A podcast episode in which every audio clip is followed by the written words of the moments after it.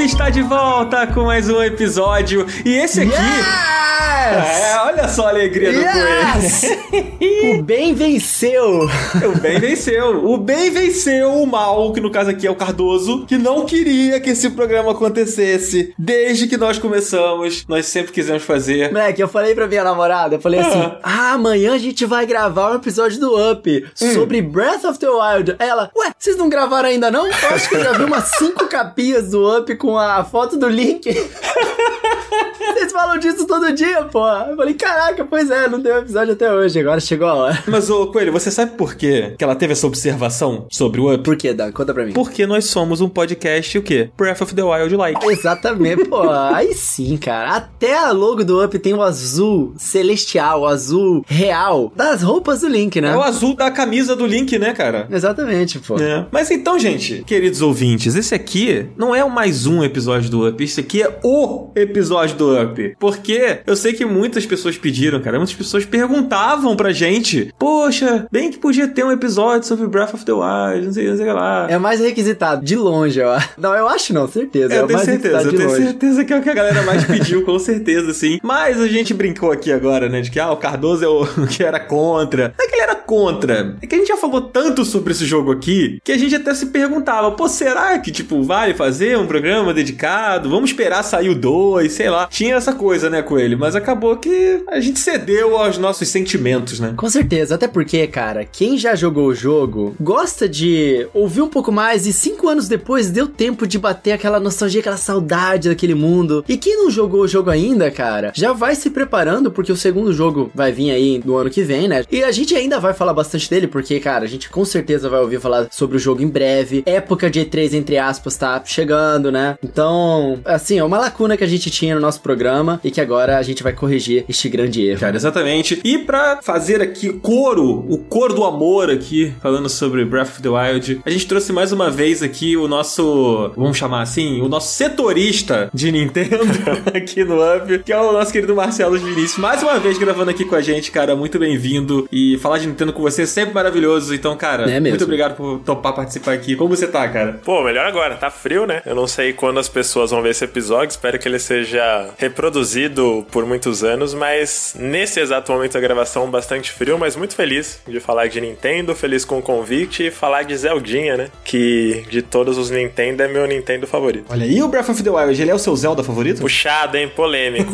Já começamos como? Começamos na voadora. Cara, pela minha história pessoal, pelo impacto que teve na minha vida, assim, eu acho que eu ainda fico com Ocarina. Mas pra mim é perfeitamente justificável, independente de ser favorito ou não, que considera o Breath o melhor, que é um debate ainda mais complicado, né? Acho totalmente justificável. O que Ocarina foi pra mim, eu sei que o Breath of the Wild foi pra muita gente. Pra mim, o Ocarina é o Antigo Testamento e o Breath of the Wild é o Novo Testamento. É mais ou menos por Ai, aí. que lindo Bonito, isso, bonito. Dan. Profundo. E, e tem sentido isso aí, hein? Tem sentido, mano. Pois é, cara. Tem sentido. Vamos conversar mais sobre isso aí. Tem muita história aí pra gente falar. E tem muita história nossa também, né, com o jogo, cara. Porque quando a gente faz esses programas especiais assim, a gente acaba falando muito dos nossos sentimentos com esse jogo, né? O Marcelo acabou de falar aqui sobre o quanto o Ocarina é importante pra história dele. E o Breath of the Wild foi muito importante também pra muita gente que tá ouvindo a gente. E pra gente também, né? Cara, pra mim foi um ponto de virada na minha vida mesmo, assim. Vida, vida. Muito foda. É. Quero ouvir mais, quero ouvir mais sobre isso. Mas antes da gente partir pro papo de Zeldinha, nós temos aqui que fazer agradecimentos a pessoas que, se não existissem, não estaríamos aqui falando sobre Breath of the Wild, não é mesmo? Com certeza. Só me manda o nome aí. Jesus, que ficou faltando, mano. Já botei os nomes aqui, me desculpe.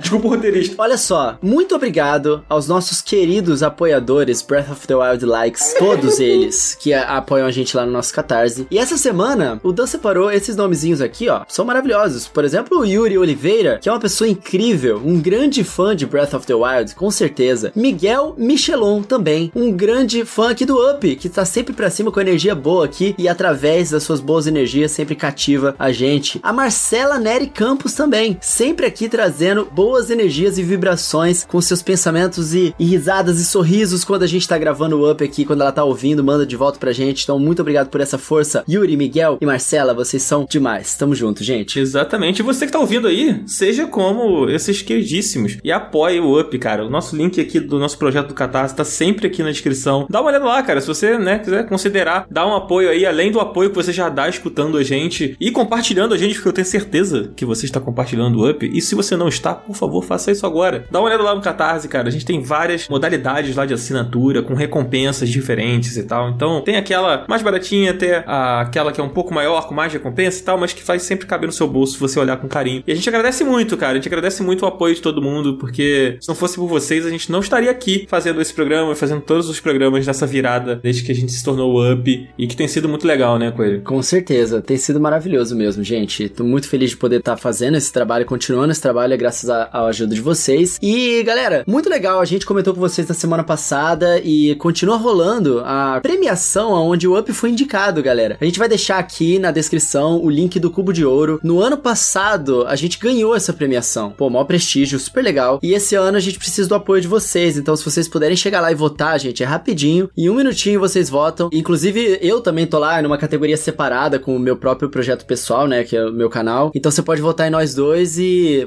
vários dos convidados que já participaram aqui no Up com a gente estão lá também. Então, votem neles, votem lá na gente, dá essa força aí. O link do Cubo de Ouro está aqui na descrição. Exatamente. E, cara, dá pra votar quantas vezes você quiser. Quer votar? Vota lá, vai votando, vai votando e vai ajudar muita gente com isso. E, gente, também fica aqui o convite, né, pra se você que, né, ouve aqui o podcast e você não quer apoiar a gente lá no Catarse, você não pode apoiar agora, né, então continue compartilhando, vota na gente e também cola lá na Twitch, cara, porque agora a gente tá fazendo lives lá, né, eu e o Cardoso estamos lá toda semana fazendo várias lives. Cardoso tá fazendo série de Sea of Thieves e tal. Na terça-feira a gente costuma jogar alguma coisa juntos. A gente fez uma live diferente na semana passada, né, comentando sobre as notícias que a gente não tinha comentado. E aí várias paradas rolaram lá. Mano, a comunidade gigante, vocês são maravilhosos. Pagaram até um McDonald's pra mim. Muito obrigado, eu tava com fome, gente. Foi lindo isso. Foi um momento especial, assim. E sexta-feira a gente tá sempre comentando as notícias da semana. Então, cola lá que a gente tá estendendo o nosso conteúdo, né, que a gente faz aqui, fazendo coisas novas. Então, tá sendo muito maneiro. Toda essa fase nova aí do Up. E é isso, gente. Agora, bora falar de Zelda, Coelho? Por favor, vamos sim, mano. Coelho, olha só, eu esperei muito por esse momento de falar para você. Vamos falar sobre Breath of the Wild, Coelho. Pô, meu coração tá até batendo mais forte, cara. O Zabuzeta não vai nem aguentar colocar os, os barulhinhos aqui da gente falando toda vez que a gente menciona o nome do jogo aqui no Up. Porque dessa vez é o nosso momento. Então, vamos nessa, Dan. Vamos nessa, Marcelos, que é a hora de Bafo do Selvagem. Puxa tururu, Zabuzeta.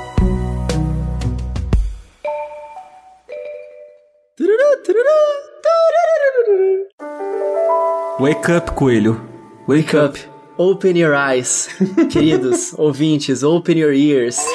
Porque agora vamos falar sobre esse game que foi um divisor de águas para muita gente e também foi um divisor de águas para Nintendo, pro próprio Nintendo Switch, né, cara? Existe um mundo antes e o um mundo depois de Breath of the Wild, e a gente pode dizer isso sem exagero, com um pouco de emoção, mas sem exagero, né, Dan? A verdade é que assim, há quem ache o Zelda muito revolucionário, né, mas eu, eu observo o Zelda como um, um excelente coquetel de ideias ali que já vinham sendo feitas, né? A gente já tinha visto muitas daquelas coisas em lugares espalhados e é como se ele fosse uma peneira, né, que passou ali e pegou só o ouro mesmo para poder, né, fazer uma obra muito coesa e no fim das contas acabou sendo bem diferente, né? Cara, e muito polida, né, a experiência do Zelda também, assim. Por mais que ele tenha pego muitas coisas que fez de certo em outros games, ele transformou algumas dessas coisas de uma forma muito genial que realmente mudou a experiência de você curtir um game de mundo aberto ali, né? Foi uma experiência diferente do que a gente estava acostumado em termos de mundo aberto. Sabe uma coisa que eu lembro que rolou comigo no meu primeiro contato, que é tipo assim, quando você chegava numa torre e você chegava lá no alto da torre e você abria aquela área, né? A Ubi Tower do Breath of the Wild, né? E quando você subia lá e você abria e não vinha os pontos de interesse, né? É quase um choque se você olhar para trás naquela época, você ter um jogo de mundo aberto com essa ideia da torre que abre o mapa e você abrir, não surgirem os milhões de pontos de interesse. Side quest aqui, NPC aqui, não sei o que aqui. isso não ter era uma coisa bem fora da curva, né? Tipo, tá bom, e agora? Pra onde eu vou?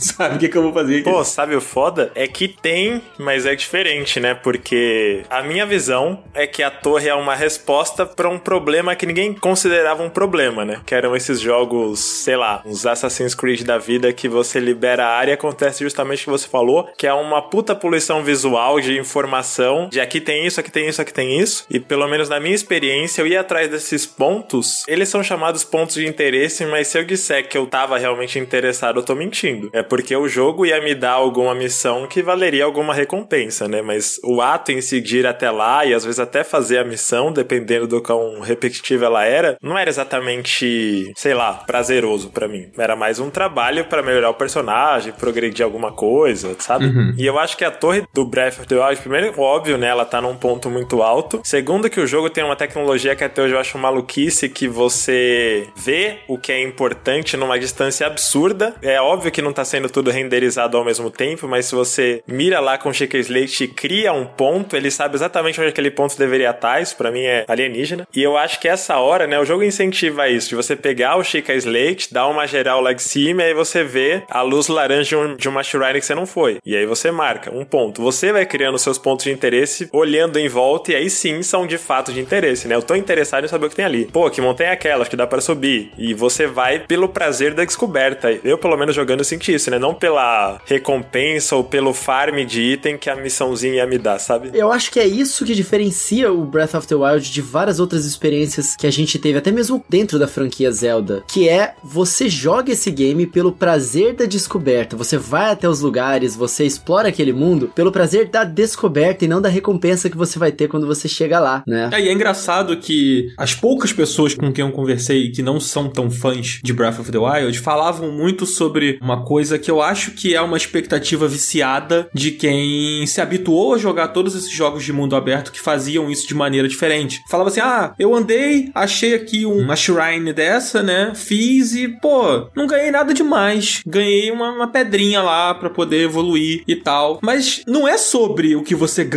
na shrine, é sobre todo o caminho que você fez até chegar lá e é sobre você terminar aquele puzzle ali dentro, né? Que às vezes era um puzzle super difícil, às vezes era uma coisa super fácil, às vezes era uma luta e aquilo acontecia e você finalmente terminava e quando você saía você falava, beleza, e agora? para onde eu vou, sabe? Como o Marcelo falou, e que eu acho que definiu muito bem, cara, que é tipo, você vê uma montanha e você fala, será que dá para eu subir? Será que eu consigo chegar ali? E às vezes você chega no alto daquela montanha e aí você vislumbra toda uma área do mapa que você não precisava olhar no mapa para saber que você queria estar ali, sabe? Você foi porque você foi levado, mano, porque o jogo ele te suga, sabe, para os lugares que ele coloca à sua frente. Eu acho isso muito orgânico. Ele não tenta te puxar, ele não tenta te pegar pela mão para fazer as coisas. E eu acho que isso é, é, a grande sacada, né, do Breath of the Wild, principalmente quando você olha, você pega esse recorte histórico ali do momento em que ele saiu, sabe? Era muito diferente, mano. E ainda é diferente, tanto é diferente que ele segue sendo super citado, né? Com certeza. E é bizarro que essa ideia de eu vou fazer a missão pela recompensa, talvez eu entre num papo muito cabeçudo agora, mas vocês já ouviram falar de caixa de Skinner? Não. Acho que não. Cara, Skinner, esqueci o primeiro nome dele, era um pesquisador, né, de comportamento, um, um behaviorista, e ele conseguia fazer uns treinamentos, que, tipo, ele montava uma caixa, geralmente era com pombos, assim, né, ele conseguia condicionar os animais a entender qual era a sequência de ações que eles tinham que fazer, tipo, apertar um botão, puxar uma corda para ganhar comida, saca? Uhum. E aí nas primeiras vezes o bicho ficava perdidaço, mas depois de um tempo automatizava. E ele ficava com fome e ganhava recompensa, assim. Parece que eu tô falando isso do além, mas esse é um conceito muito utilizado em desenvolvimento de jogos, principalmente esses jogos de celular. Loot box usa muito isso, né? Esse conceito da caixa de você viciar a pessoa pela descoberta do que vem depois da ação. Uhum. Aí às vezes a ação em si é extremamente mecânica, extremamente maçante, assim, né? E eu acho que a resposta dos jogos japoneses em geral, a From, por exemplo, experimentou bastante com isso, mas a Nintendo com o Breath, a resposta disso, de como tava focado em recompensa e voltar pra ação, assim, igual a pessoa falar, fui no Shrine e não ganhei nada demais, mas às vezes o Shrine é excelente. Às vezes ele brinca com a mecânica, com os poderes do Chica Slade, com a gravidade, com o gelo, com, com tudo de uma maneira não, é que é animal, assim, né? Eu acho que é isso, né? O prazer mais no jogar a, a parada. Cara, mas a Shrine, eu acho que é um ponto extremamente recompensante de você ir até ela. Primeiro porque você tem a recompensa de você chegar num lugar diferente ou difícil, porque às vezes você não sabe onde tá a shrine, você só ouve aquele barulhinho.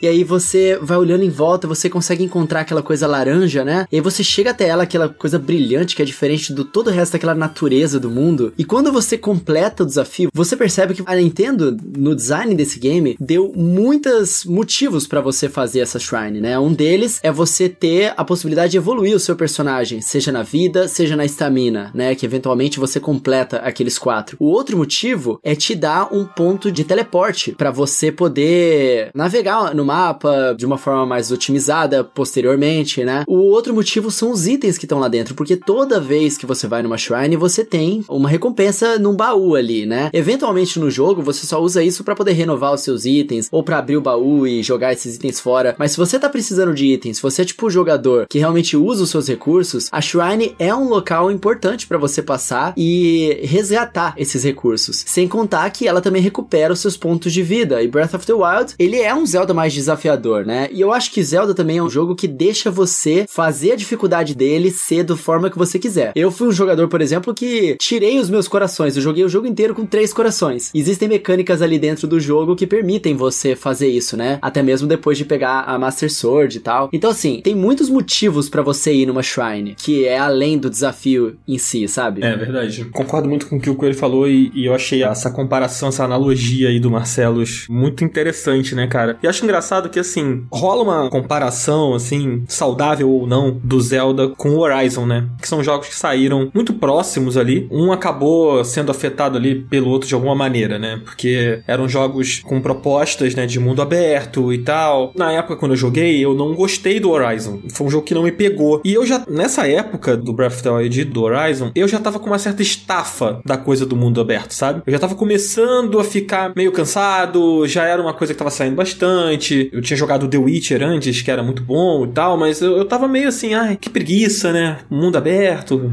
muitas horas e tal. E é engraçado que, para mim, o Horizon, ele saiu, assim, no limite do tipo assim, cara, o mundo aberto já precisa mudar, sabe? O mundo aberto já precisa fazer diferente. E o Horizon não está fazendo diferente, na minha opinião. E quando eu peguei o Breath of the Wild, ele fazia exatamente tudo diferente. Ele era o frescor que o mundo aberto precisava, sabe? Eu acho que, tipo assim, a gente precisava muito desse jogo sem saber que a gente precisava dele, sabe? Essa influência dele, a gente tá começando a ver as coisas agora, mas você vê, por exemplo, o próprio Elden Ring, né? Você tá vendo agora um jogo da From Software saindo e bebendo do que o Breath of the Wild fez, sabe? Não é que ele é um Breath of the Wild like, apesar de eu achar que é assim, mas assim, é, ele tem a influência ali. Eu acho que se o Breath of the Wild não tivesse existido, talvez a gente não teria visto o Elden Ring, sabe? E eu acho que a gente vai continuar sentindo esse impacto aí que ele causou naquela época lá em cima dos jogos de mundo aberto, sabe? Em várias franquias, né? Até dentro da própria Nintendo, a gente não ia ver Pokémon fazer essa transição que fez esse ano aí com Pokémon Legends Arceus. Da Nintendo sentir essa necessidade de renovar dessa forma suas franquias. Se Breath of the Wild não tivesse dado tão certo, se o próprio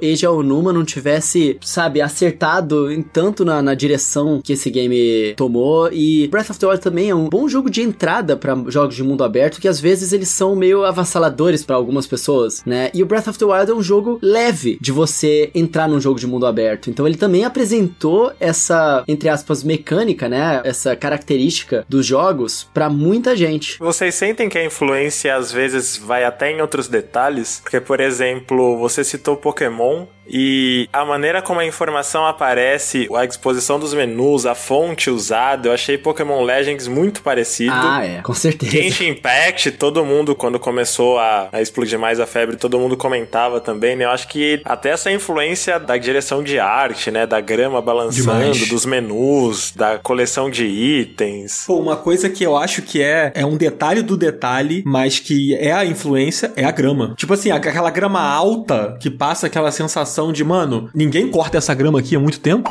tá ligado? E, e, a gente passou a ver mais essa coisa da grama alta que não era tão comum assim. Cara, as pessoas, elas não se dão conta, mas essas questões estéticas, elas são sim levadas em consideração, porque elas causam associação nas pessoas para uma coisa que elas gostam, é gatilho mental mesmo. A gente faz isso até mesmo com thumbnail em YouTube, cara. Tipo, se tem um jogo muito popular que deu muito certo no canal, a gente vai apresentar um outro jogo para as pessoas pessoas, às vezes a gente faz uma thumbnail que tem uma, as cores parecidas, que tenham uma disposição meio parecida com aquele jogo que for popular, para as pessoas olharem e falarem, poxa, eu acho que eu vou gostar disso. Então, no, no game design dos jogos, quando o pessoal tá pensando em como fazer esses elementos dentro dos seus próprios jogos, eles também pegam referência das coisas que eles gostam e do, das coisas que são populares que as pessoas vão gostar, justamente para criar essa correlação emocional, sabe? Das pessoas olharem e falarem, poxa, eu acho que eu vou gostar disso. Isso é algo que acontece de fato, sabe? A gente tá falando muito do Zelda como resposta ao que estava sendo feito em mundo aberto. Por exemplo, Elden Ring pegou coisas de Breath, mas ao mesmo tempo Breath pegou coisas que Dark Souls estava estabelecendo bastante antes, né? Sim, com certeza. O salto de dificuldade. Na real, os jogos ocidentais influenciaram muito Breath na questão de customização do personagem, que era muito raro antes, né? Toda essa liberdade de armas, de você meio que montar o seu avatar, embora ele ainda seja o Link, né? Você ter várias opções de roupa,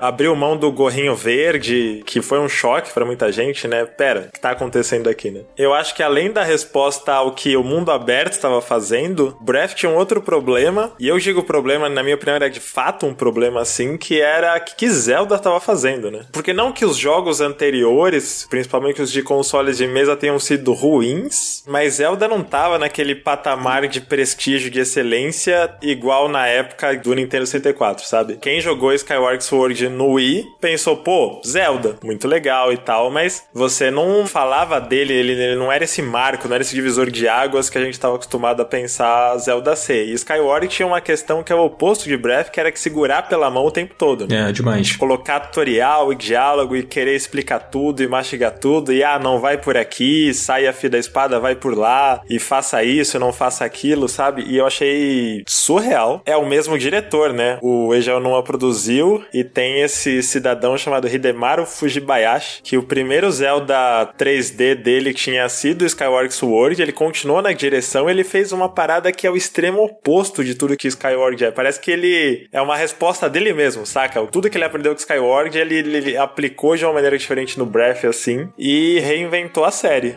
inventou a estrutura da série que ainda era muito boa, mas já estava manjada, né? É, uma coisa que eu acho interessante é que, assim, um fato é que quando sai um novo Zelda da franquia principal ali, saindo num console de mesa da Nintendo, né? O mundo para pra ver o que esse Zelda vai ser. Sim. É um momento. Tipo assim, beleza, saiu um novo Zelda, vamos todo mundo jogar. Vamos todo mundo ver o que tem, o que vem por aí. Na época do Skyward Sword, a franquia já não tava respondendo a essa expectativa expectativa da maneira como deveria. Eu acho que o Skyward Sword ele foi definitivo nisso, né? Ele foi um jogo muito abaixo do que eu acho que as pessoas estavam esperando para aquela época. Talvez pelas limitações do Wii, talvez porque era de movimento e tal, eu não sei. Mas ele não foi esse impacto, principalmente porque ele saiu num momento em que a gente viu o Skyrim, né? Que era um jogo que naquele momento ali entregava tudo o que o mundo estava esperando de um RPG, assim, né? Aquela coisa do mundo aberto, das muitas opções, das muitas possibilidades exploração livre e o caramba, né? E acabou que o Zelda foi fazer, vamos dizer assim, semelhante ao que era o Skyrim, o que todo mundo desejava ali, com o Breath of the Wild, né? Muitos anos depois, assim. Eu não sei se existia um desejo, talvez, de fazer isso com Skyward Sword e só não deu para fazer, sabe? Mas o que me parece é que realmente era um direcionamento completamente diferente, assim. E acho que isso que você falou, Marcelo, é verdade demais, assim, tipo, era um jogo completamente guiado, que pegava você demais pela mão. Breath of the Wild é, é o sandbox máximo, né? Tipo, mano, vai aí e joga. Faz o que você quiser, da maneira que você quiser. Tanto que tinha aquela coisa das pessoas que iam direto no Ganon, né? Tipo, foda-se a história, foda-se tudo. Vamos lá direto. Isso aí na época foi muito viral, né? As pessoas fazendo essa parada. É, Breath of the Wild continua viralizando, né? É um jogo que ele quebra muita expectativa por causa de muita coisa que ele faz, das mecânicas, de como o mundo é disposto. Eu acho que é isso que é lindo, né? É, é até lindo a gente comentar um pouquinho do nosso primeiro contato com o jogo. Porque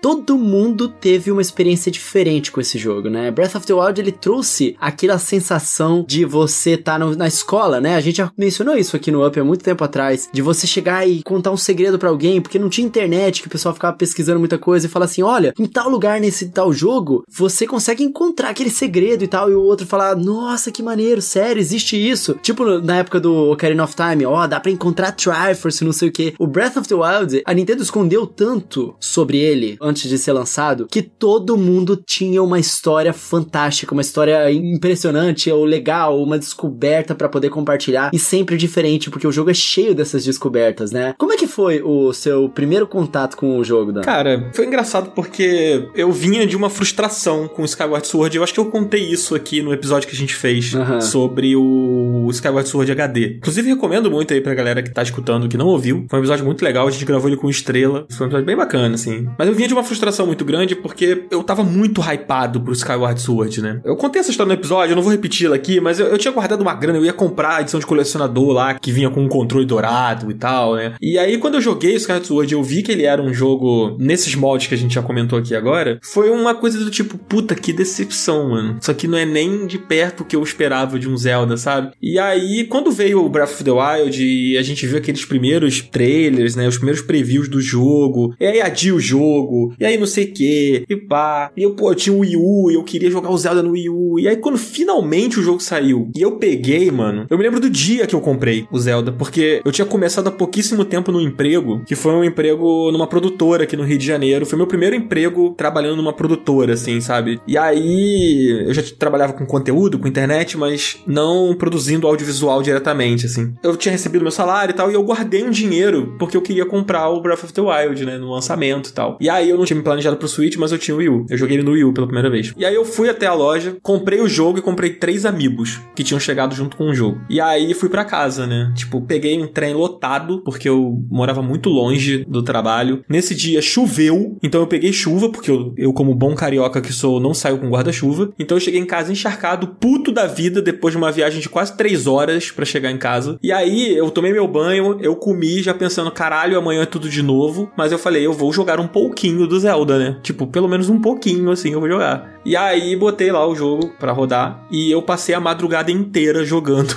o jogo. E no dia seguinte eu fui trabalhar virado. Eu não dormi. Eu fui direto pro trabalho, eu tava exausto, assim. E toda a sensação que o Zelda me passou naquela madrugada foi uma sensação de tipo, cara, eu acho que a última vez que eu senti isso aqui foi quando eu joguei Ocarina of Time, sabe? Era uma sensação de tipo, eu nunca joguei nada parecido. Ao mesmo tempo que tudo aquilo que a gente falou é verdade, do tipo, a gente identifica os elementos, a gente identifica que o Zelda tava fazendo uma coisa que a gente já tinha visto outros jogos fazendo, o feeling que ele passava era um feeling que eu não me lembrava de sentir com outros jogos, sabe? E eu acho que isso é muito importante sobre o Zelda, sabe? E isso é independente de você ser um super fã apaixonado pela franquia ou não. Ele traz um sentimento que é muito particular dele e que você não sente isso em qualquer jogo. Você, Marcelo, você, Coelho, vocês devem entender isso. Quando você pega um jogo, ele de cara bate, você tem aquele sentimento de tipo, cara, esse jogo aqui é, é uma parada diferente. Tipo, e foi isso que eu senti com Breath of the Wild na primeira vez que eu joguei e eu não consegui parar de jogar. Foi tipo uma madrugada mesmo, jogando, assim. Foi muito foda. E tanto que eu me lembro perfeitamente de como foi, sabe? Eu me lembro do dia, eu me lembro dessa primeira experiência, desse primeiro contato. Eu queria saber do Marcelos, cara. Como é que foi pra você isso? Você se lembra, talvez não tantos detalhes assim, mas como foi pra você o seu primeiro contato, essa primeira jogatina com Zelda? Pô, pegou uma época da minha vida muito maluca, assim, né? Eu morava com os meus pais até o final de 2016. E aí, em dezembro, eu me mudei. Foi a primeira vez que eu fui morar longe deles. Peguei um apartamentinho aqui no centro pra morar sozinho, né? Então, 2017 foi o primeiro ano que eu tava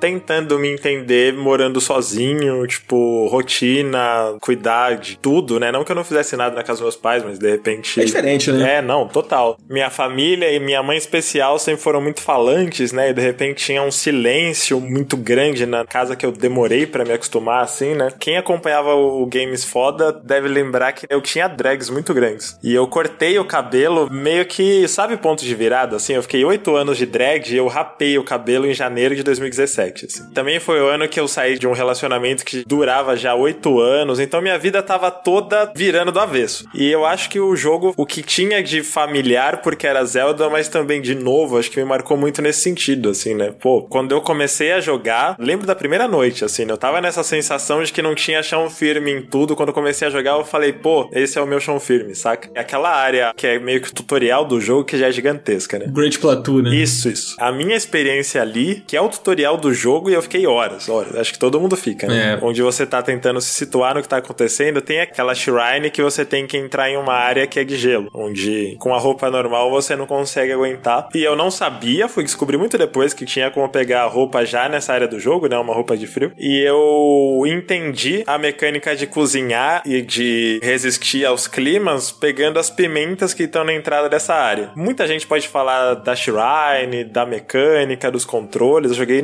também, né? A minha memória mais forte dessa primeira noite foi o contador de tempo da pimenta, o que eu tinha no menu para comer mais pimenta no caminho para tentar chegar no shrine e aquela sensação de estou em um lugar onde eu não deveria estar, sabe? É só pela pimenta que eu tô aqui, então eu tô desbravando uma área que talvez não fosse eu desbravar agora. E é planejado, mas o jogo traz essa sensação, né? Tipo, meio que indo além do que era planejado para esse momento e tal. E essa tensão do contador da pimenta até chegar no Shrine, a sensação de triunfo, né? Quando você chega lá em cima, completa o desafio e tal. Eu tava tão calejado de Zelda, minha série favorita, né? Zelda 3D em especial, desde Ocarina, tudo que saiu, joguei no lançamento. E eu confesso que eu jogava no piloto automático, assim. Minha primeira jogada de Twilight Princess, minha primeira jogada de Skyward Sword, teve momentos muito fodas, muito marcantes, assim, de nossa, mas normalmente era mais pro lore, sabe? Revelações da história, ou então deslumbramento com um, templo muito bom, igual aquele do Buda do Skyward Sword, sabe? Mas a sensação de não sei o que estou fazendo, espero que isso dê certo, eu não tinha. Eu tava de cabo a rabo, eu sabia o que esperar Zelda. E essa sensação de explorar a de gelo ali quebrou minhas pernas total. Eu falei, não, pera, isso aqui é Zelda, mas também é outra coisa. E essa outra coisa te cativa de imediato. Eu brincava nessa época, né? Teve uma noite que eu fiquei quatro horas capturando e treinando cavalo. Capturando, né? Tipo, domesticando e tal, e nomeando cavalo e procurando cavalo novo. Uhum. E aí eu falava no trabalho, cara, eu mudei de casa, eu saí da casa dos meus pais, mas eu não tô morando no centro, eu tô morando no Zelda. Eu tenho uma outra vida acontecendo aqui que eu já desencanei de derrotar o Gano, eu quero só morar nesse jogo. Maravilhoso. Eu acho que muita gente tem essa sensação mesmo, cara. Para mim, a primeira vez que eu joguei o Breath of the Wild, cara, eu tava só eu e Deus e um bilhão de japoneses em volta de mim, porque foi num evento antes do lançamento do jogo. E tipo, nossa, eu não acredito que eu vou finalmente jogar o jogo que eu queria tanto. Mas o interessante é que esse evento não era da Nintendo. Ele era um evento que tava rolando uns campeonatos de jogos competitivos e tal. E o standzinho da Nintendo que tinha o Zelda, ele não era a atração principal do evento. Eu descobri que ia ter o Zelda lá e pouca gente que gostava disso foi. Então eu pude jogar múltiplas vezes e era um trechinho de 20 20 minutos só que eu tinha para poder explorar aquela área ali do Great Plateau desde o início do jogo. E cara, eu acho que eu devo ter jogado, sei lá, umas 5 ou 6 vezes. Toda hora eu ia para uma direção diferente dentro do jogo e tentava explorar, porque era tudo tão diferente do que a gente tava acostumado em termos de Zelda, que tudo era uma novidade. Depois eu relatava isso pra galera, sabe? Pros meus amigos, e eu já tava começando a colocar os videozinhos assim no YouTube, no canal de um amigo meu. Então, tipo, pô, eu consegui subir na parede e ali se você segurar e fizer de tal jeito, dar um pulo numa árvore que tá de tal lugar, você consegue subir mais alto e aí ali em cima eu acho que eu vi um pedaço de hoop.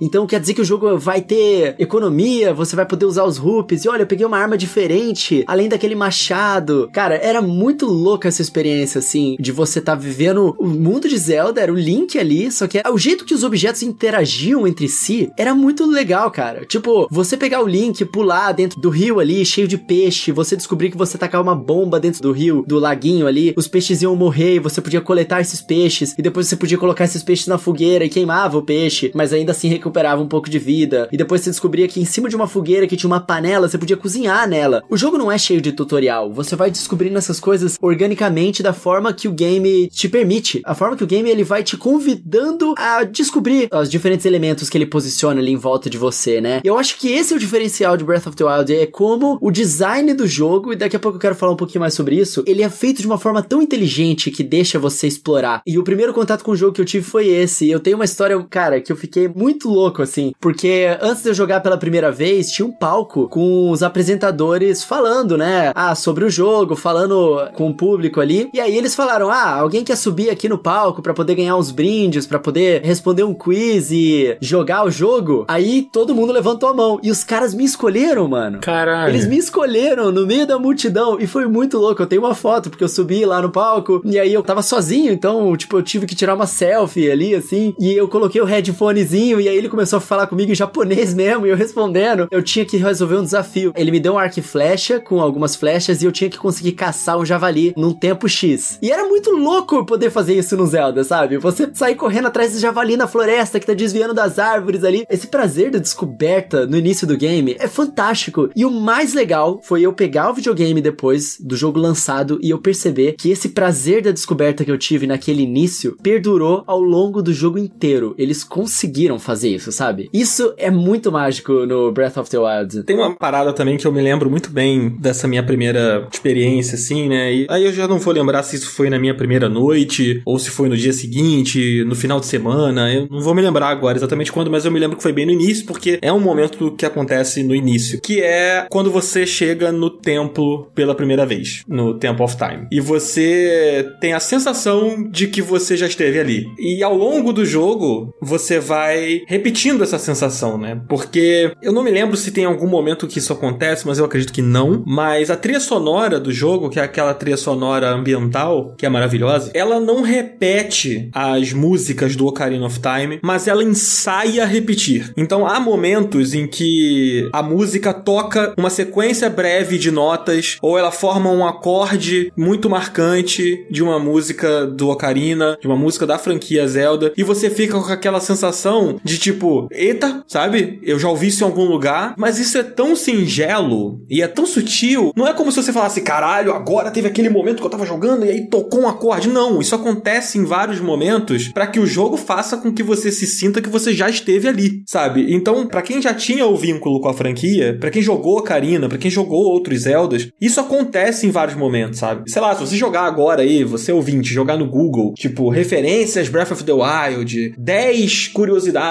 sei que, vai ter lá, tipo, o rancho do Ocarina, diz que você passa por ele destruído, vai ter não sei o que, porque tudo isso tá espalhado ali no jogo para dar aquela sensação de retorno. Para mim, né, o Temple of Time quando você vê ele destruído ali, mano, foi uma sensação assim, eu tô até arrepiado aqui agora falando, porque para mim foi tipo, caralho, eu tô de volta a provavelmente a maior experiência com videogames que eu tive na minha vida, sabe? E isso é muito forte, cara. E bate tanto com a nossa experiência através da série Zelda, né? Como e casa com a história do jogo também, porque o Link ficou adormecido por 100 anos, ele também já esteve naqueles lugares e eles não estavam na situação em que estão agora, né? Sim. E aí essas notas, um trechinho de uma música clássica, parece dar a sensação também daquele mundo que é ele ainda respira o que ele era antigamente, mas ele tá todo fragmentado, tá todo destruído, assim. Então, nossa, é tudo genial, genial. É quase como se a música que tá tocando tivesse na cabeça do Link, né? Tipo, que não se lembra das coisas. Aham, verdade. E na nossa também. Eles conseguem fazer uma série de coisas sutis dentro do design do jogo que buscam dentro da gente uma memória. Só que, como não é uma coisa na cara da gente, a gente só tem o sentimento e não a resposta logo de cara. Então, realmente, o jogo ele resgata essa sensação de nostalgia quando a gente tá jogando e se depara com esses momentos, né? Tipo, caramba, isso aqui é, é um Zelda mesmo. Já estive aqui, mas é, é novo. Isso é tão forte que tá até. Acho que tá tão na identidade do jogo que o logo do jogo é isso, né? Ele perde aquele vermelho, fica tudo esbranquiçado, a letra tá meio corroída, né? Nas bordas. E a única coisa que de fato colorida é a Master Sword que tá enferrujada, tá toda detonada, assim. Mas você reconhece os símbolos, né? O, o jeito que Zelda tá escrito com a fonte, a fonte clássica, a Master Sword você já conhece. Tipo, é, tá tudo ali, mas de um jeito diferente. Enfim, eu posso ficar duas horas falando de como tudo é amarrado perfeitinho, assim, nesse conceito. Sim. É, é. Até o lance da música, cara, ser ambiental, que foi também um ponto criticado das pessoas que não gostam muito do jogo, eu até entendo, né? Eu, eu também acho que é uma coisa do vício, como o Dan falou, de, de a gente tá muito acostumado de todos os outros jogos serem diferentes, né? A maior parte dos jogos, quando você entra no ambiente, ele muda o timbre, muda os instrumentos e tal, para você se sentir dentro daquele ambiente. Esse Zelda, ele te faz se sentir na, na natureza pela ausência de música e a utilização de efeitos sonoros. É quase um ASMR mesmo, né? E você sente presente ali naquele mundo. A sensação que você tem quando tá jogando o Breath of the Wild de verdade é que você tá contra a natureza. Man versus Wild mesmo, né? Você ouve o barulho do vento, você ouve o farfalhar ali da grama, né, se movimentando, os passarinhos passando. E a música, ela acompanha esse sentimento com pequenas notas, ela reforça isso, né? Em vez de ela dar o tom do jogo, né? Porque normalmente quando você tá jogando qualquer outro jogo, a música dá o tom que ela quer, a emoção que ela quer que você sinta, né? No Breath of the Wild eles não fazem isso. É você e a natureza sozinho. É, ele faz, mas ele faz de uma maneira modular. E você não sente da mesma maneira como você sente jogando Undertale, por exemplo. Que é muito marcado o momento que a música Pô, muda. até o Mario Odyssey mesmo, que é, da própria Nintendo. Sim. Exatamente, tipo, é, é diferente ali. Me lembra, por exemplo, o Skyrim um pouco, assim. Uhum. O Skyrim, ele tem aquela música que te acompanha ao longo da jornada, mas no momento que você pisa num lugar que tem um dragão ou que tem um inimigo mais poderoso, a música faz um, naturalmente, uma mudançazinha. E aí vai crescendo, crescendo, crescendo, crescendo, aquele combate acontece, e quando você derrota aquele dragão, ela vai diminuindo, diminuindo, diminuindo de forma natural, e você segue o caminho e a música volta a ser 100% ambiental, sabe? Me lembra muito, assim, a forma como o Skyrim faz, mas eu acho que o Zelda tem mais isso que você falou. A música, ela tá fazendo uma cama pra você ali, né? Tipo, e você só vai, assim, só, só vai deitar, né? Ali e sentir a parada, sabe? Eu acho isso muito E é legal. fácil você ouvir alguém comentar. Pessoas que não são tão ligadas em videogame assim, se pararem, primeiro que ele é muito bonito, independente da compreensão da pessoa de polígono, de gráfico, de hardware, a direção de arte é surreal. Não tem quem olhe para aquele jogo e fale e não ache muito bonito tudo. E segundo que é relaxante. Essa parada dos sons da natureza, do barulho da água, os próprios passos do Link, assim, eu acho que. Não sei, tem alguma coisa nele que relaxa de um jeito que hoje em dia é raro, né? O volume de informação. Eu tenho uma pira muito grande com esse lance de notificação de celular, de coisa de rede social, que tudo acontecendo o tempo todo, parece que é ruído o tempo todo. E eu acho que o silêncio do Zelda dá uma acalmada, dá um- uma baixada, assim, quase meditativa, que eu já vi a namorada de um amigo meu comentando que ela gostaria que o jogo não tivesse os inimigos, que ela pudesse só ficar passeando indefinidamente, assim,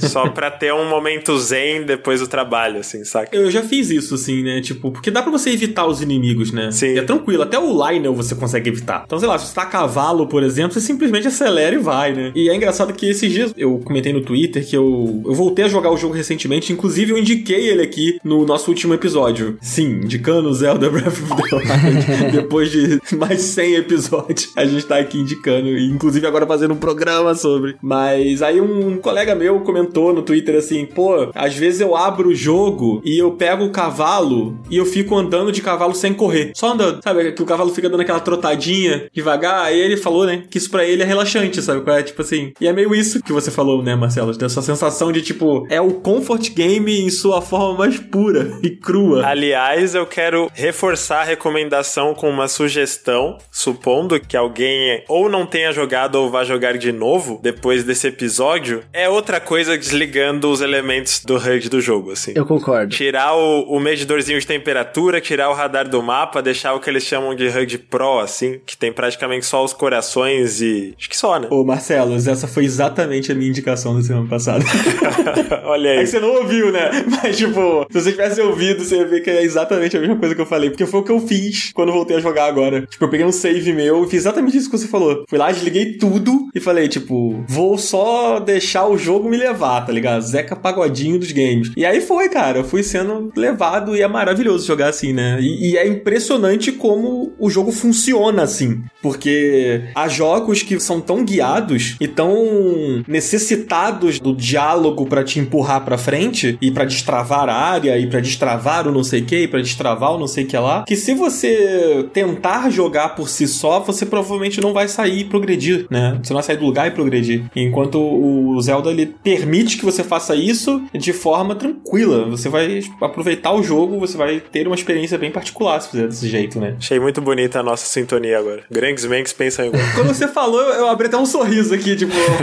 Cara, e a grande mente por trás do Breath of the Wild fez isso tudo de forma muito proposital, né? A gente olha hoje as entrevistas antigas que o Aonuma dava, e teve uma que ele falou pro apresentador na E3 de 2015, que pra ele uma convenção que a série Zelda, porque ele tava repensando as convenções de Zelda quando ele tava fazendo Breath of the Wild, né? E uma convenção da série que ele quis manter é justamente a de que Zelda se passa em uma ambientação paradoxal. É um lugar belo e calmo, que é justamente isso que vocês estavam falando, que é um jogo relaxante, cara. Você pega o cavalo, você vai andando, e quando você desliga, principalmente, toda a interface do jogo, você consegue enxergar aquilo que o jogo quer te apresentar sem distração. Ele é relaxante, ele muda a experiência do jogo, porque você até consegue observar melhor o mundo e percebe esse paradoxo de um lugar belo e calmo, mas que esconde criaturas perigosas e outros segredos, né? Ou ao contrário de um Metroid, por exemplo, ou de um God of War e outros jogos de aventura, né, com perigos a enfrentar. O ele fala, né, que a paisagem e mesmo as vilas e os personagens de The Legend of Zelda da série, ela passa uma ideia de pacífica. E em Breath of the Wild eles exploraram muito isso, né? Isso é muito legal. E a gente vê que o mundo todo, ele é feito para ele esconder os mistérios, ele trazer esses mistérios, né? Tanto que naquela apresentação que a, a Nintendo fez na GDC, vocês dois devem lembrar disso. A Nintendo ela falou um pouco sobre como foi pensado o design do world building, né, do Breath of the Wild, para passar essa sensação de paz, mas ao mesmo tempo de mistério, aonde o mundo ele é, ele é aberto, você consegue ver as coisas muito longe, só que você nunca consegue ver tudo. Por mais alto que você suba, você nunca consegue ver tudo, porque o mundo ele é permeado por várias estruturas triangulares, sejam pequenos morros, sejam casas ou, enfim, várias estruturas de interesse no Breath of the Wild, eles são triangulares. Você lembra disso, Dan? Sim, é verdade. A ideia da Nintendo com isso era fazer com que os jogadores eles vissem essas coisas de longe, né, e visualmente identificar esses pontos de interesse em vez de desses pontos de interesse estarem no mapa, só que eles nunca saberiam o que tem na lateral, o que tem atrás, né? Então você vê um morro, por exemplo, você vai subindo aquele morro, aquela montanha, e a, as coisas que estão por trás dele, elas vão lentamente se revelando. E aí você consegue perceber uma shrine, ó, um indício do que você tinha visto de alguma coisa ali perto. E aí você vai criando novos interesses. Tipo, antes você queria ir de ponto A a ponto B. E aí para chegar lá você passa por alguma coisa dessas, né? Triangulares que o jogo te coloca. E aí no meio do caminho você acaba descobrindo novas coisas que você não tinha visto e acaba mudando a sua rota. E no Breath of the Wild você nunca vai do ponto A ao ponto B diretamente. Você sempre acaba encontrando 15 outras coisas de interesse para você fazer, né? Cada um joga a sua maneira, né? Não tem um jeito errado, mas eu acho que a experiência que eles tentaram vender é justamente isso. Se o seu objetivo é, sei lá, quero chegar em Cacarico. No caminho tem tanta coisa que vai chamar a sua atenção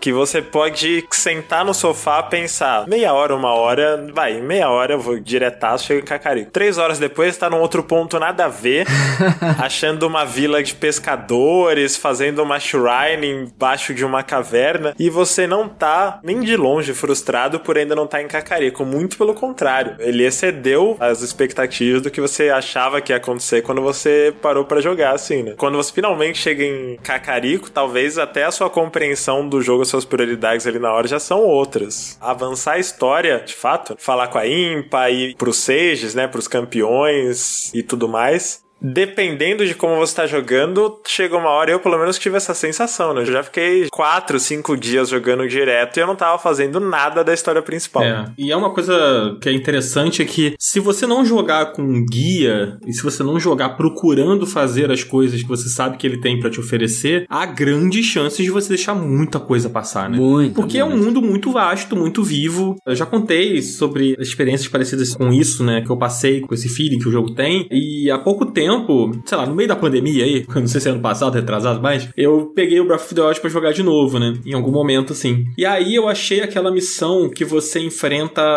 aquela minhoca de areia lá, gigante, sabe? O Molduga. É. E aí tem o, o Moldu King também. Alguma coisa assim o nome. Então, aí a missão era tipo assim: você tem que entrar lá naquela cidade que você tem que estar vestido de mulher, né? E aí você fala com uma menina que ela precisa de um ingrediente que é tipo um fragmento desse bicho e não sei o que, não sei o que lá. Mano, eu já tinha zerado o Breath of the Wild no Wii U, eu joguei ele no Switch de novo. Esse era, sei lá, meu terceiro save, assim, de sei lá, centenas de horas que eu já tinha investido nesse jogo. E eu nunca tinha visto essa missão, porque sei lá, eu não falei com essa menina, sabe? Eu não, não, não, não associei que ela ia dar uma quest, sei lá, não lembro, sei que eu não vi. E aí eu fui fazer e essa missão é foda. A luta é maneiríssima. E eu falei, caralho, eu tô jogando pela terceira vez nesse save aqui completamente descompromissado. E eu achei uma missão foda do jogo. Ou mesmo, na semana passada que eu comentei aqui no episódio que eu peguei para jogar, que eu fiz a quest do cavalo gigante lá, que é o cavalo do, do Ganondorf, né? Que a galera fala. Que eu também não tinha feito nas outras vezes que eu joguei, sabe? Então é tanta coisa que esse jogo esconde, que esse jogo reserva pra gente, que se você realmente não pegar um guia, não se dedicar a fazer tudo, toda vez que você voltar ao jogo, você vai achar alguma coisa que você não viu, sabe? Você vai achar uma cidade, você vai achar um personagem, um inimigo, um cavalo, sei lá, alguma coisa que você deixou para trás, porque ele parece ser um infinito de ideias, sabe? Isso é muito foda, mano. E ele não é procedural, um né? dragão desaparecendo no céu, né? Pô, exato. Esses dias eu tava passando pela ponte e aí eu vi o, o dragão saindo da cachoeira, mano. Eu nem sabia que ele saía dali. Ah, o faroche, faroche. Sim, aham. eu não sabia que ele saía da cachoeira. Eu tava passando na ponte, ele passou em cima de mim, assim, de em cima mesmo. Aí eu, caralho, eu preciso tirar uma foto disso, sabe? Tipo, eu não vou conseguir. É muito rápido. Tá acontecendo muita coisa ao mesmo tempo. Cara, é sensacional. A gente nem entrou e eu não vou nem brisar muito nisso porque vai longe nas teorias envolvendo o jogo e outros jogos, a ideia de continuidade de timeline de Zelda, né? Que é um debate bem vasto, mas o tanto de pista que pode ou não ser intencional ali da sequência ou, ou de referências de outros jogos que também. Porque não foi um jogo, ao contrário de. Sei lá, pegando exemplo de como acontece com um MMO, Final Fantasy XIV, que seja. Às vezes o jogo começa com um certo número de atividades, de referências, de história, ele vai sendo atualizado semestralmente, anualmente. Se você pega Final Fantasy XIV hoje em relação ao que era no lançamento, pô, é outro jogo, é outra experiência, muito mais completa, muito mais rica, com várias camadas. Mas Zelda tava tudo ali, velho. Teve o DLC, mas não é nada perto do que já tava no jogo. Ele não foi pateado para adicionar esses conteúdos, essas referências, os nomes. O lance de cada personagem tem um nome, um rosto específico, as áreas de homenagens à, à série toda. Ele já ser lançado com todo esse conteúdo, para mim é surreal. As pessoas estão descobrindo coisas novas até hoje. Sim, é verdade. Até hoje. E uma das coisas que faz esse Zelda ser tão surpreendente em termos de interação e de você estar tá naquele mundo e que diferencia ele também de outros action RPGs, a gente vê muito RPG assim absolutamente incrível, cheio de armaduras e cheio de armas diferentes e cheio de coisas que vão te ajudar a matar os inimigos melhor. Em Breath of the Wild, os equipamentos que você pega, as coisas que você vai ganhando ao longo do mundo, elas são até limitadas, né? Tipo, o Link ele tem o arco e flecha, ele tem uma espada, um porretão, uma lança, né? São poucas as opções e uma variação de cada uma delas. Mas a forma com que cada uma das variações do porrete, a variação da espada ou dos itens que o Link pega deixado pelos inimigos interagem entre si e com o mundo é o que faz esse mundo parecer tão verdadeiro, tão rico, né? E as interações serem tão surpreendentes. Por exemplo, você mata um Octorok e aí você vê que ele solta um balão. A princípio, quando você olha para esses itens, eles parecem uma coisa e à medida que você vai experimentando com eles, eles vão se transformando. O balão, cara, teve um dia que eu tava jogando uma missão com a minha namorada aqui, a gente queria levar uma bola de neve até um outro local assim para fazer uma coisa específica dentro do jogo. Só que a bola de neve, ela ficava batendo na parede e ela ficava explodindo, e a gente não conseguia. Até a gente ter a ideia de colocar vários balões assim nela pra bola de neve subir, empurrar a bola de neve com o vento da folha, né, que a gente pega da árvore e aí a bola de neve saiu enorme assim voando pelo local e a gente, yes! Só que aí ela caía no chão e explodia. Aí a gente teve a ideia de jogar esses balões no chão. Aí a bola de neve caiu em cima dos balões e os balões estouraram, tipo, e a bola de neve não estourou porque amorteceu a queda. E isso acontece, tipo, de muitas formas dentro do jogo e de formas muito naturais, que de verdade parecem algo que o jogo ele te colocou ali e parece que os desenvolvedores sabiam que isso era possível. Não era só um monte de elemento aleatório que eles colocaram. Tipo, a, a espada de energia que você usa contra os inimigos e você acha que você vai dar mais dano, aí você percebe que na verdade eles ficam paralisados e eles soltam as armas deles. Aí você fala, poxa, é essa a utilidade que tem. E aí você descobre que se você tacar um pedaço de água ou se você atacar uma flecha de eletricidade num inimigo de gelo, o arco de efeito daquela eletricidade ele é muito amplificado porque a água conduz a eletricidade. E aí você começa a perceber, caramba, será que essas armas eletrificadas elas podem ser utilizadas para resolver puzzles também? E aí você vai descobrindo, tipo, em puzzles difíceis ali de condução de energia, que em vez de você, sei lá, dar um jeito de pegar a caixa de metal que a, a Shrine te deu ali para conduzir aquela eletricidade, você pode fazer uma sequência de tacando as suas espadas no chão, porque as suas espadas de metal conduzem a eletricidade. E em outro momento, essa condução da eletricidade pode te matar, porque tá rolando uma tempestade e a espada que você tá usando é de metal. O raio vem na tua cabeça por causa disso. Então, o jeito que o mundo interage com as diferentes ferramentas que ele te dá é muito vivo e muito rico e muito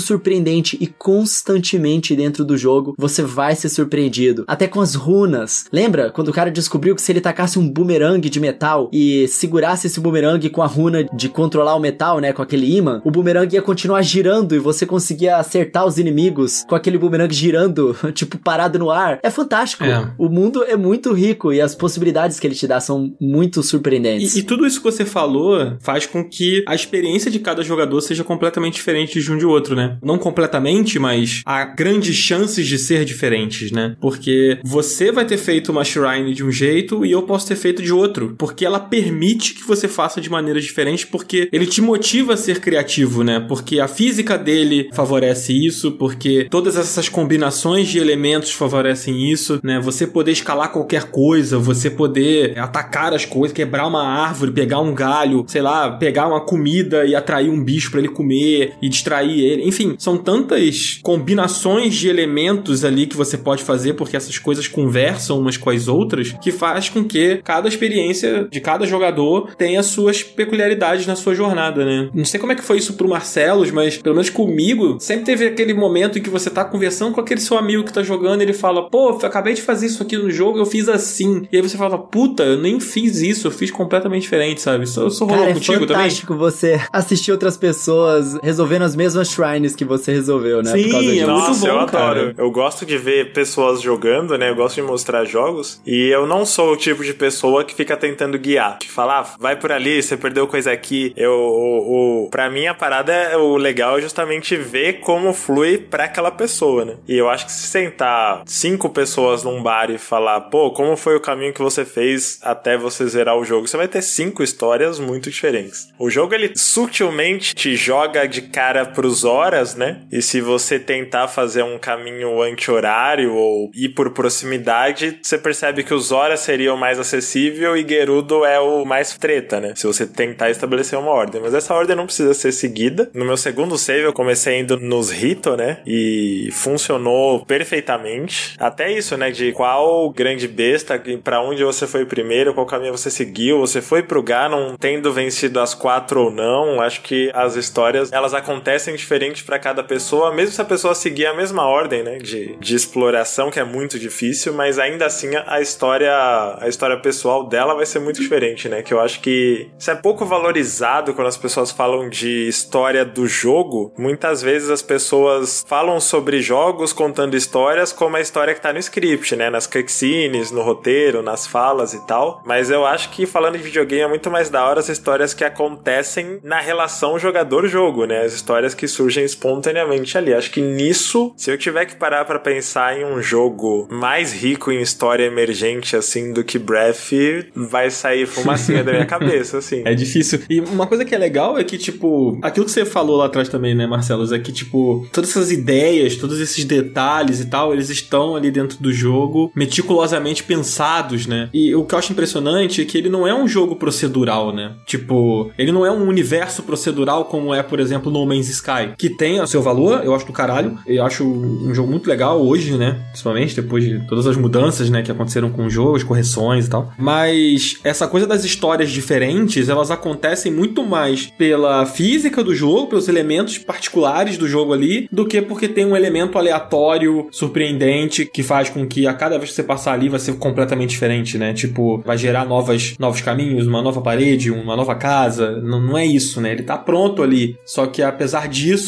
ele é capaz de surpreender porque ele é capaz de ser jogado de maneiras diferentes. Isso eu acho que é um grande mérito do jogo e que é muito difícil de você ver parecido, sabe? Total, É, total. exatamente, cara. Sabe uma coisa que eu acho legal de como eles fazem isso também? Tipo, existem todas essas mecânicas que eu tava citando aqui, né? Que a gente tá citando que pra cada jogador a experiência vai ser diferente. Mas o jogo ele dá tantas opções também de como você chegar nesses lugares ou descobrir esses locais pra ter essas experiências diferentes. A história de cada jogador com aquele local, né, que ele visita é sempre interessante de ouvir. Por exemplo, tem muita gente que, sei lá, não usou num momento de chuva uma espada de metal pra saber que ela tava atraindo raio na cabeça dela, ou nem sabia que era isso que tava atraindo. Mas em dado momento do jogo, você vai acabar descobrindo uma missão que o pessoal conversa com você ali e fala: pô, a gente tem medo aqui quando chove, que cai raio, muito raio, essa região aqui é perigosa, não sei o quê. E aí, você conversando com as pessoas e vendo o medo que elas estão tendo, você tenta ajudar e você percebe, ou se tiver chovendo naquele momento ali, começa a chover quando você chega, você percebe que o raio ele tá sempre caindo no mesmo ponto. E aí depois, na hora que passa a chuva, tu sobe lá naquele ponto e você vê que é porque tinha um machado de metal em cima do local, e é por isso que tava caindo raio toda hora. Então, se você não tinha descoberto isso antes, você descobre naquele momento, né? E as pessoas te agradecem, te dão uma recompensa. O próprio lance dos Zoras, mano, é tão sutil o jeito que eles vão te atraindo até ali, porque você vai vendo umas coisas curiosas, e aí um personagem ele fala assim: Ó, tem um fulano que tá te procurando lá, ó.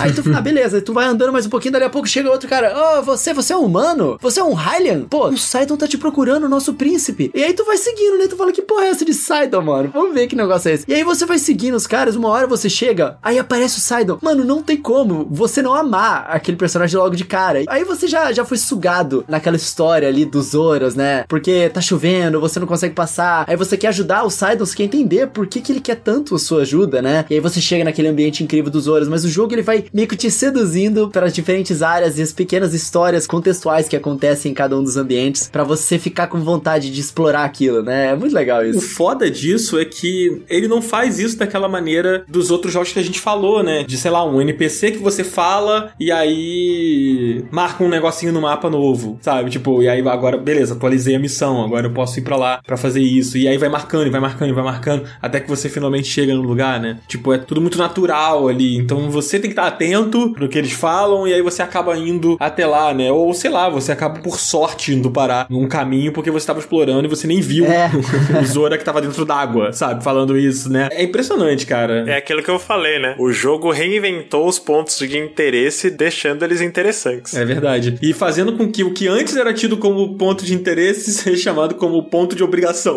É, ponto de trabalho. É. Que é uma parada que eu comento bastante daqui, já falei, vou repetir, a galera ouve, vê, vai, vai o Dan falando a mesma coisa. A coisa da lista de compras, né? Você pega um jogo de mundo aberto como um Assassin's Creed Valhalla, por exemplo, e chega um determinado momento que você tem tanta missão, tanta side mission, tanto, sei lá, desafio do mapa, treinamento de não sei o que, pegue a armadura tal fazendo um trial de não sei o que lá, que você tem uma lista de compra que você vai riscando. Essa é a sensação que você tem, né? Jogando esses jogos. E é diferente da lista do jogo do ganso. Lá funciona, tá, gente?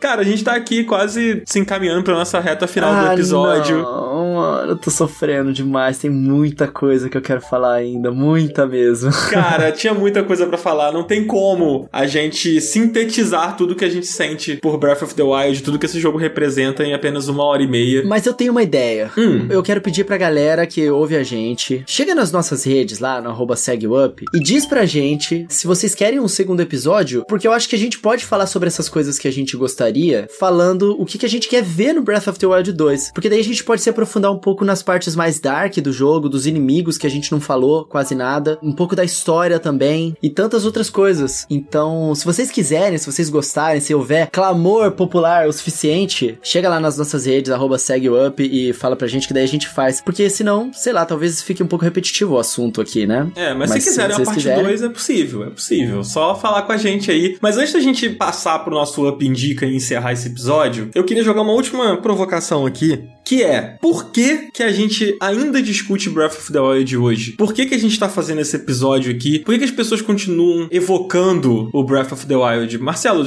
você enxerga esse fenômeno de por que, que ele ainda tá nessa posição de se tornar uma pauta, mesmo tanto tempo depois? Eu acho que bastante pela influência, é visível a influência dele sobre outros jogos, né? Eu acredito que existe um ar de competição, assim, né? Pra quem tem muita essa pira que eu acho meio boba de rinha de console, pessoas defendendo o Breath até hoje como uma experiência mais completa do que você encontraria no PlayStation, no Xbox e, e vice-versa. Ah, toda vez que lança um novo jogo de mundo aberto, é, né? Toda vez que sai um jogo de mundo aberto, parece que existe esse ranço, né? Existe essa vontade de comparar para falar superou ou não superou, que eu acho que só enaltece Zelda, né? Se as pessoas estão tendo isso como régua, é porque o jogo foi um marco mesmo. Eu acredito também pela quantidade de conteúdo, tanto do jogo em si, mas eu acho muito do que dessa vida útil longa, digamos, do jogo é porque essa engine nova dele, né, a física do jogo, como as coisas se comportam, a movimentação, o lance de escalar, isso abriu muitas possibilidades, tanto de jeitos criativos de resolver problemas, quanto de possibilidades de speedrun, né? Um jogo extremamente popular na comunidade speedrunner, por ele te jogar jogar a missão Derrote o Ganon logo de cara e você poder ir lá direto também, mas também pelo número de maneiras diferentes que você consegue fazer a mesma coisa. Esses dias eu vi uma pessoa que colocou objetos metálicos no chão de maneira a desenhar um personagem. Lá do alto tirou uma flecha elétrica, né? Para quando ela atingisse os objetos, o desenho brilhar visto do alto. E pô, genial! Nem sabia que daquela distância os objetos continuavam sendo renderizados, que eles ainda iam responder. Então acho que tem tanta muita coisa que em vídeos curtos, né, que o próprio Switch gera, vídeos de 30 segundos de você mostrar, olha como eu fiz tal coisa, isso viraliza muito fácil. No Twitter, todo dia, se você quiser, você tem um videozinho novo de uma coisa absurda que foi feita ali dentro. E parece, né, a sensação que passa, acho que as pessoas falam tanto dele, primeiro começa a régua, como esse marco de mundo aberto, de ação, de possibilidades de exploração, e segundo, essa sensação de que tudo é possível nele, né? E a gente sabe que não é, mas dá essa sensação de descoberta que vai para além do zerar o jogo, a descoberta do que pode ser feito se eu empilhar uns objetos metálicos, se eu mergulhar de tal jeito, se eu provocar o Lionel de tal jeito. Eu acho que vai muito por aí, vai muito também pela expectativa da sequência, né? Numa comunidade mais focada em lore, eu percebi que muitos debates do Breath que não existiam antes começaram a rolar mais forte depois dos trailers da sequência. Por exemplo, a questão dos Zonai. Vocês já ouviram uhum, falar disso? Pô, demais. Sim. E eu acho que, pelo menos no fandom mais fervoroso, assim, eu acho que começou também essa coisa de. Acho que tem elementos aqui que já indicavam para onde a sequência poderia ir, que, que acho que ainda rende muito assunto hoje em dia. Tem vários canais de YouTube que vivem disso, basicamente. Pois é. E você, Coelho? O que, que você acha? Eu acho que é porque é um jogo que ele vai além da bolha mesmo. As pessoas, elas continuam se surpreendendo, cara. Cinco anos depois, o Nintendo Switch, ele continua sendo um videogame o mais vendido, assim, o,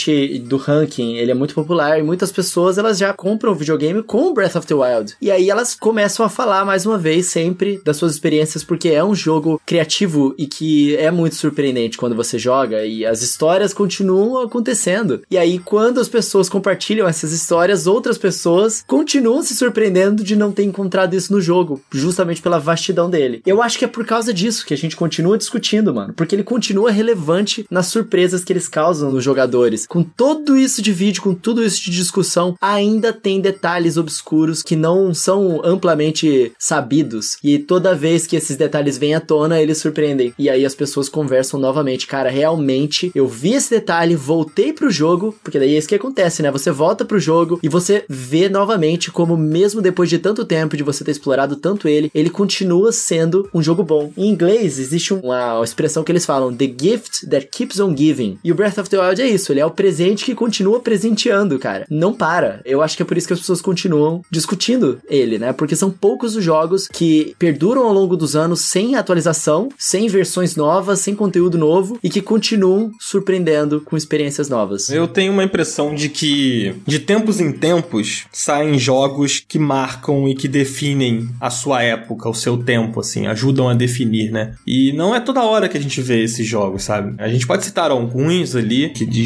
gêneros diferentes e tal, mas eu acho que há aqueles que ajudam a traçar o caminho do que, que a indústria vai fazer a partir daquele momento, né? De que, tipo, é impossível que você esteja desenvolvendo um jogo que tenha características semelhantes àquele jogo ali, mesmo que seja minimamente, e que você não observe, que você não olhe e que você não tente entender como aquilo funcionou daquela maneira e não necessariamente reproduzir, mas talvez partir dali, ou talvez tentar retrabalhar aquela ideia de uma maneira nova. E eu acho que é meio isso, as coisas elas vão se repetindo, elas vão evoluindo e a gente vai vendo a evolução da indústria através disso. E eu tenho a impressão de que o Breath of the Wild, ele é um desses jogos. Na minha opinião, ele é o jogo da década passada e eu acho que ele vai continuar reverberando nessa década que a gente tá agora. E eu acho que ele é o que o Ocarina foi no seu tempo, sabe? Existia os jogos de aventura e os jogos de ação ali sendo feitos, mas quando o Ocarina saiu e quando a gente viu os conceitos ali sendo aplicados da forma como ele aplicou, como ele fez, a gente colocou um antes e depois. E por muito tempo a gente olhava pro antes e depois do Ocarina of Time. E agora, daqui para frente, a gente vai olhar pro antes e depois do Breath of the Wild, sabe? Ele é esse jogo. Ele é essa força dentro da indústria. E eu acho engraçado como as pessoas tentam tirar ele desse lugar, sabe? Como as pessoas tentam diminuir o impacto e discutir se a influência dele é realmente isso tudo ou não. Como as pessoas estão cansadas de ver as comparações. As comparações vão continuar acontecendo. Você vai continuar abrindo o artigo da GameSpot e vai ler o cara lá falando que o jogo tal saiu e ele tem um ar de Breath of the Wild. Porque ele é esse jogo, cara. Ele é esse ponto de virada, não apenas da franquia Zelda, não apenas da Nintendo. Ele é um ponto de virada dos jogos de mundo aberto. E jogo de mundo aberto é uma constante, sabe? Então a gente vai continuar vendo essas comparações, goste de você ou não, sabe? Então, assim, isso é um movimento natural de quando a gente vê um tipo de jogo que marca dessa forma. A gente tá aqui discutindo ele agora, não é porque a gente nunca discutiu sobre ele, a gente já falou pra caramba sobre ele. A gente traz esse programa aqui, né, Coelho, como uma homenagem ao jogo. A gente queria fazer isso aqui, a gente queria ter esse debate aqui, porque ele é um jogo muito importante e porque a gente gosta muito dele. Então, a gente acabou fazendo o programa por causa disso, mas eu acho que a discussão aqui dentro do Up e fora do Up, quando ela passeia por um caminho e ela para no Breath of the Wild em algum momento, na minha opinião, é um movimento natural causado pelo que ele representa. E eu tenho um adendo. Hum. Se alguém falar nesse papo de breath-like aí, se alguém contestar falando, ai, vocês falam como se Zelda tivesse inventado o mundo aberto. A resposta é sim, mas não foi em 2017, foi em 1986. Então respeita. De fato, Zelda inventou esse lance de você ser jogado num mapa do nada e ir pra lá e pra cá muito antes da maior parte dessa galera nascer. Então tem que respeitar. Tem que respeitar, pô. É isso aí. É sobre isso. Tem que respeitar.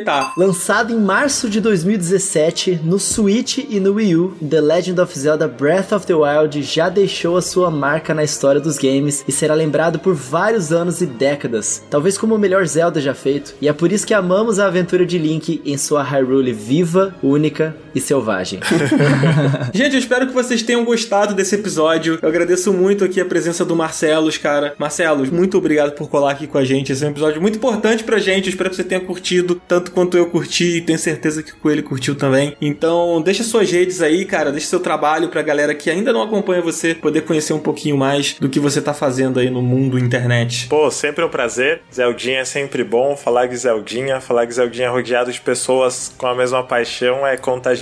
E minhas redes sociais, para quem não conhece meu trabalho, eu escrevo sobre jogos no meu próprio site miojocru.com e eu faço lives de jogos diversos, predominantemente Nintendo, né? Mas eu tô na Twitch com Marcelos, meu nome tem dois L's o S, né? Marcelos underline V. Esse é o meu arroba tanto na Twitch quanto no Twitter também, onde eu aviso os horários, os jogos das lives e tudo mais. E para quem puder comparecer, eu não sou muito de me gabar, muito pelo contrário, né? Às vezes até eu duvido muito de mim mesmo, mas, pô, a comunidade que tá sendo criada em torno do meu canal na Twitch é um lance que eu gosto muito de, de elogiar e divulgar, porque é um espaço super inclusivo, a galera super aberta a conhecer novas pessoas, debater o jogo, brincar, filosofar umas bobeiras, então fio convite aí pra geral. Bom demais, gente. Colhem lá na live do Marcelo. Marcelo, muito obrigado mesmo. E muito obrigado a todo mundo que apoia o Up, escuta o Up, que tá aqui com a gente agora, que esteve com a gente ontem, que vai estar com a gente amanhã. Coelho, muito obrigado por dividir esse episódio maravilhoso aqui comigo, cara. Obrigado você, Danzito. Maravilhoso, gente. É isso, maravilhoso demais. Vou agora o quê? Jogar Zelda. Hoje não tem Up Indica, porque o nosso Up Indica de hoje é jogue Breath of the Wild.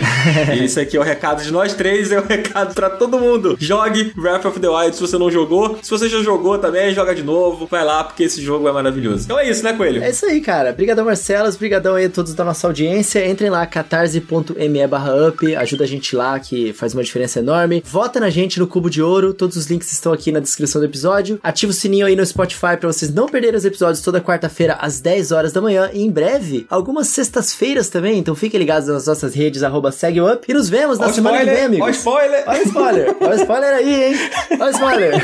Valeu, amigos! Até semana que vem! Valeu, Falou! gente! Tchau, tchau! Manda um tchau aí, Marcelo. Tchau!